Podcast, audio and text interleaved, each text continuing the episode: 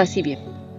El día de hoy vamos a continuar con la lectura del hermoso libro Historia de un alma, escrito por Santa Teresita del Niño Jesús.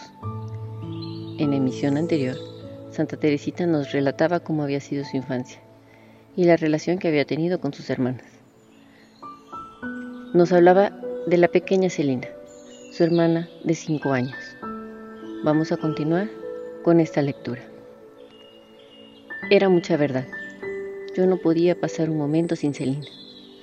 Prefería no concluir de comer mis postres a dejar de seguirla en cuanto se levantaba de la mesa.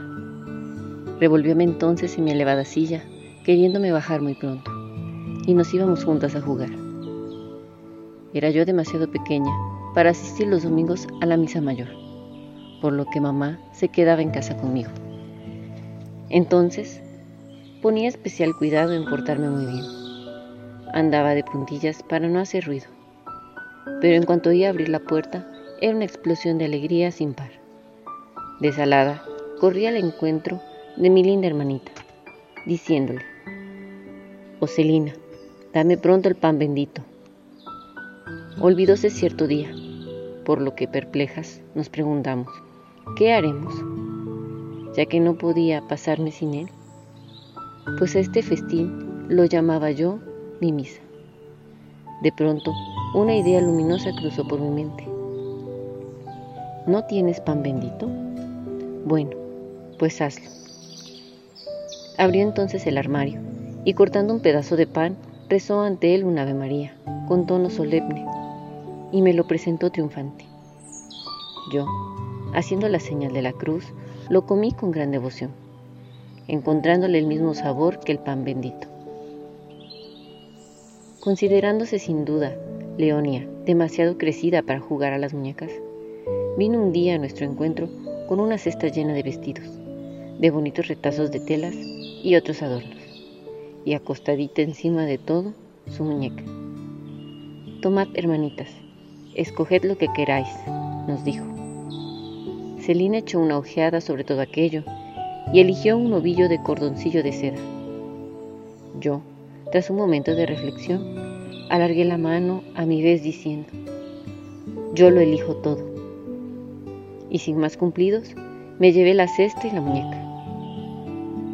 Este rasgo de mi infancia resume, por decirlo así, mi vida entera. Cuando vislumbré más tarde la perfección, comprendí que para llegar a Santa era preciso padecer muchísimo, aspirar siempre a lo más perfecto y olvidarse de sí misma. Comprendí que en la santidad hay muchos grados de perfección y que el alma es libre de responder como quiera a las insinuaciones de nuestro Señor, de hacer poco o mucho por su amor. En una palabra, que puede elegir entre los sacrificios que Él le pide.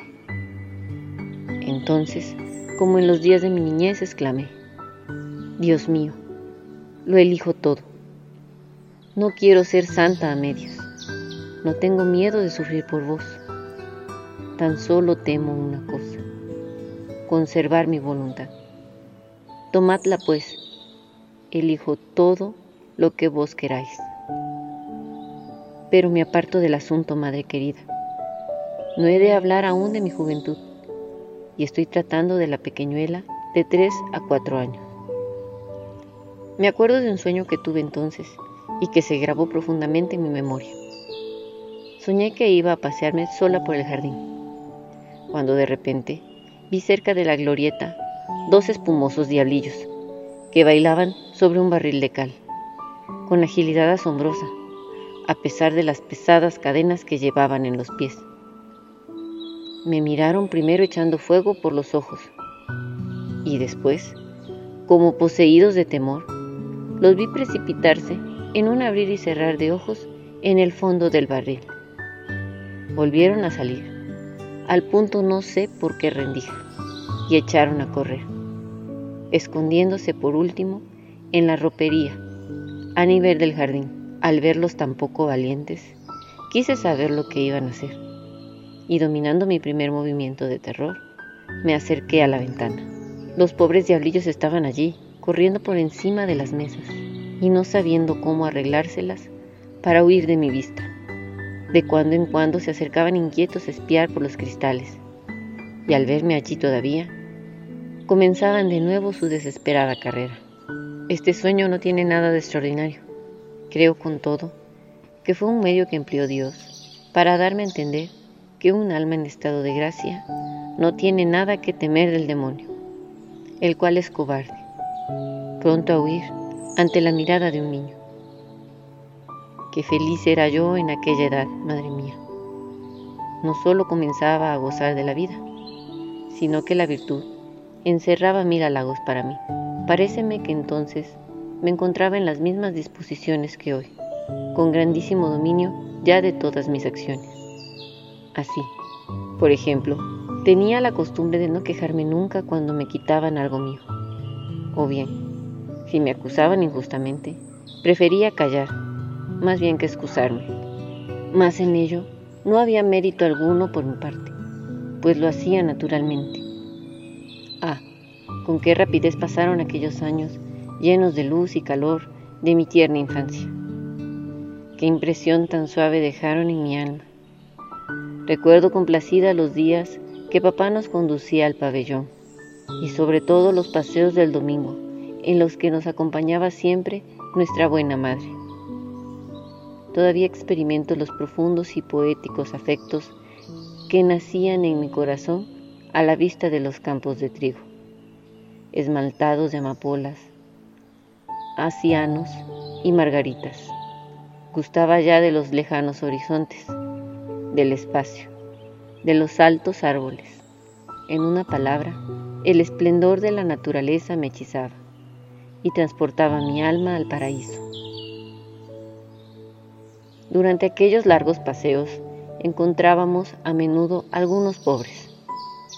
Siempre era Teresita la encargada de llevarles la limosna, y en ello gozaba extraordinariamente.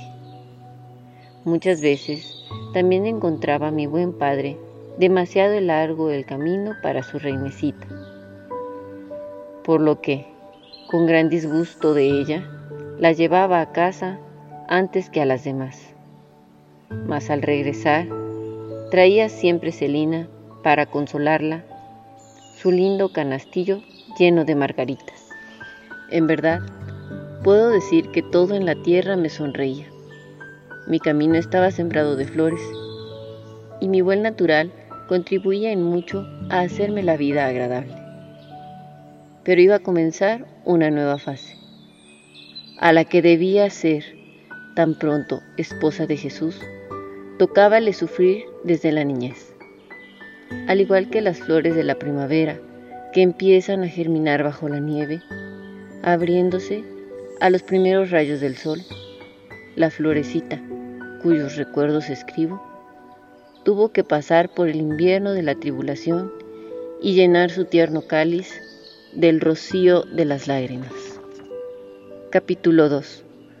Muerte de su madre. Amor paterno. Primera confesión. Las veladas de invierno. Visión profética. Todavía tengo presentes en mi corazón todos los pormenores de la enfermedad de mi madre, particularmente las últimas semanas que pasó en la tierra. Celina y yo parecíamos unas pobrecitas desterradas. Todas las mañanas venía a buscarnos la señora X, y pasábamos el día en su casa. Una vez no tuvimos tiempo de rezar nuestras oraciones antes de salir, y Celina me dijo en voz baja por el camino, ¿diremos que no hemos rezado todavía? Ya lo creo, le respondí. Confió desde entonces tímidamente su secreto a aquella señora, la cual nos dijo, Ahora podéis hacerlo, hijitas mías. Y dejándonos en una habitación muy grande se marchó. Celina me miró estupefacta. Yo no lo estaba menos. Por eso exclamé. Ay, no es como mamá. Ella siempre se quedaba a hacernos rezar. A pesar de las distracciones que se esforzaban en preocuparnos, el pensamiento de nuestra querida madre se nos presentaba de continuo durante el día. Recuerdo que en cierta ocasión dieron a Celina un hermoso albaricoque y llegándose a mí me dijo, no lo comeremos, se lo daré a mamá. Masai, nuestra querida madre estaba demasiado enferma para comer las frutas de la tierra. Solo debía saciarse ya de la gloria de Dios en el cielo y beber con Jesús el misterioso vino de que habló en la última cena, prometiendo compartirlo con nosotros en el reino de su Padre. La conmovedora ceremonia de la extrema unción quedó grabada en mi alma. Todavía me parece ver el lugar donde me hicieron arrodillar. Todavía oigo los sollozos de nuestro Padre. Al día siguiente de la muerte de mamá, tomándome en brazos me dijo, ven a besar por última vez a tu mamita. Yo, sin pronunciar palabra, acerqué mis labios a la helada frente de mi adorada madre. No recuerdo haber llorado mucho, pero a nadie comuniqué los profundos sentimientos que embargaban mi corazón. Observaba y escuchaba en silencio. Veía también muchas cosas que hubiera querido ocultarme, y hubo un momento en el cual me encontré sola frente al ataúd. Colocado este de pie en el pasillo, permanecí largo rato contemplándolo. Nunca había visto ninguno, pero comprendí para qué servía. Era yo tan pequeña que debía levantar la cabeza para verlo por dentro, y me parecía muy grande, muy triste. Quince años después, me encontré ante otro ataúd, el de nuestra Santa Madre Genoveva, y me creía otra vez en los días de mi niñez. Todos esos recuerdos acudieron en tropel a mi memoria. La Teresita de entonces había crecido ya no le parecía grande el ataúd. No levantaba la cabeza para mirarlo. Ya no la levantaba, sino para contemplar el cielo, que le parecía muy alegre, pues las tribulaciones habían madurado y templado su alma. Al morir mi querida madre, Dios no me dejó del todo huérfana. El mismo día que recibía cristiana sepultura, de tal modo que nada en la tierra podría ya entristecerla me dio otra madre, dejándome en libertad de escogerla. Estábamos reunidas las cinco hermanas, mirándonos tristemente, y al vernos tan desconsoladas, se enterneció nuestra nodriza y exclamó, mirándonos a Celina y a mí, Pobrecitas niñas, ya no tenéis madre. Entonces Celina, echándose en brazos de María, le dijo, Ahora serás tú nuestra madre. Yo solía imitar en todo a Celina. En esta circunstancia debía haberlo hecho como nunca, pero pensé que quizá Paulina tendría pena y que se sentiría demasiado sola sin tener una hijita propia. Entonces miré a vuestra reverencia con ternura y escondiendo mi cabecita en su pecho dije, pues para mí Paulina será mi mamá. En esa época, según ya llevo dicho, empieza el segundo periodo de mi vida, el más doloroso, sobre todo desde la entrada en el Carmen de la que había escogido por mi segunda madre. Este periodo comprende desde la edad de cuatro años y medio hasta la edad de catorce, fecha en que volví a recobrar mi carácter de niña, sin dejar por ello de comprender cada vez más lo serio de la vida. Sabe muy bien vuestra reverencia, madre mía, que después de la muerte de mamá cambié por completo de carácter. Antes era viva, expansiva y alegre. Ahora tímida, dulce, de exagerada sensibilidad. Bastaba una mirada a veces para que me deshicieran lágrimas. No me gustaba que se cuidaran de mí. El trato de los extraños se me hacía insoportable solo volví a recobrar mi alegría en la intimidad de la familia, donde seguía rodeada de las mayores atenciones y delicadezas. El corazón, ya tan afectuoso de mi padre, parecía enriquecido de un amor verdaderamente maternal. Y la sentía a vuestra reverencia y a María, transformadas para conmigo en las más tiernas y desinteresadas madres. Si Dios no hubiera prodigado a su florecita sus bienhechores rayos, jamás hubiera podido aclimatarse en la tierra, demasiado tierna todavía para soportar las lluvias y las tormentas. Mientras le era necesario suave rocío y brisas primaverales.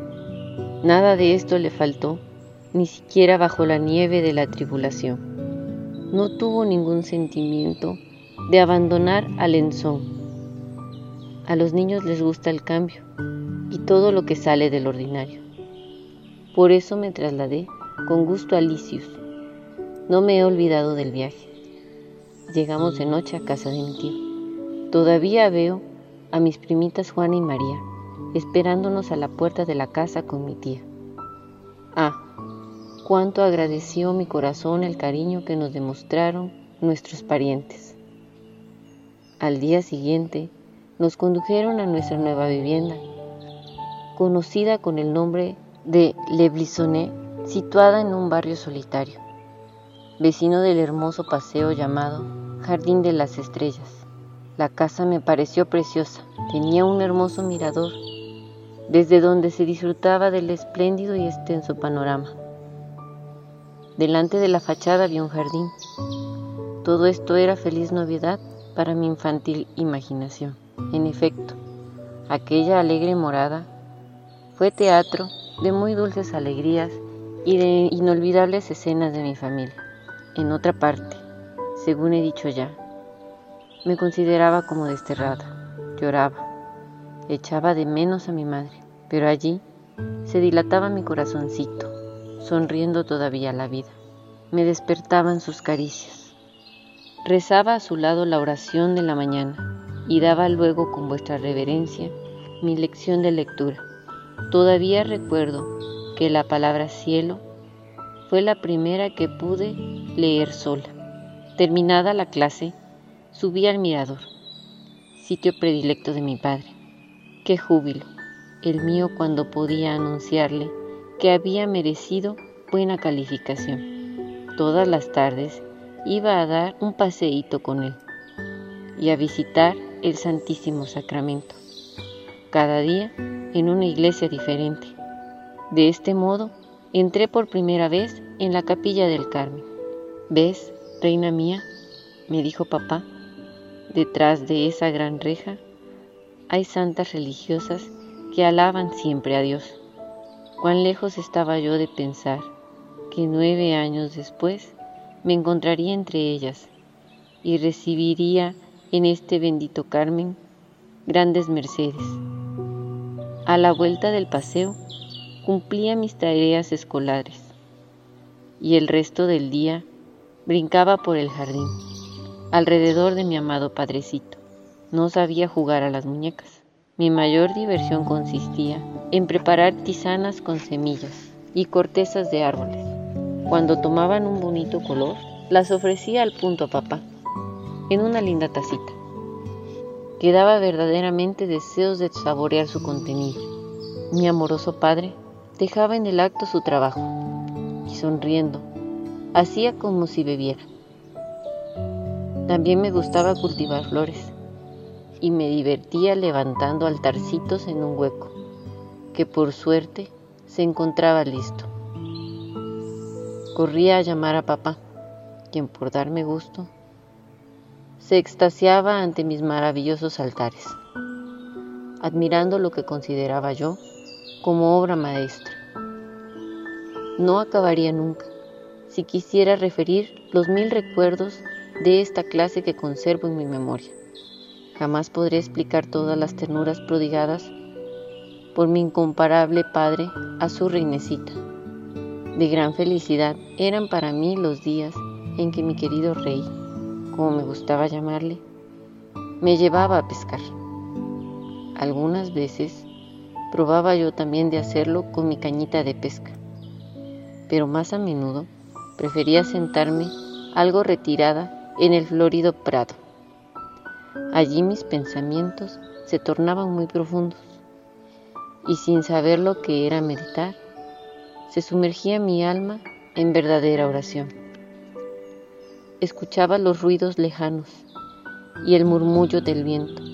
A veces llegaban a mis oídos algunas notas perdidas de la música militar de la ciudad, llenando mi corazón de suave melancolía.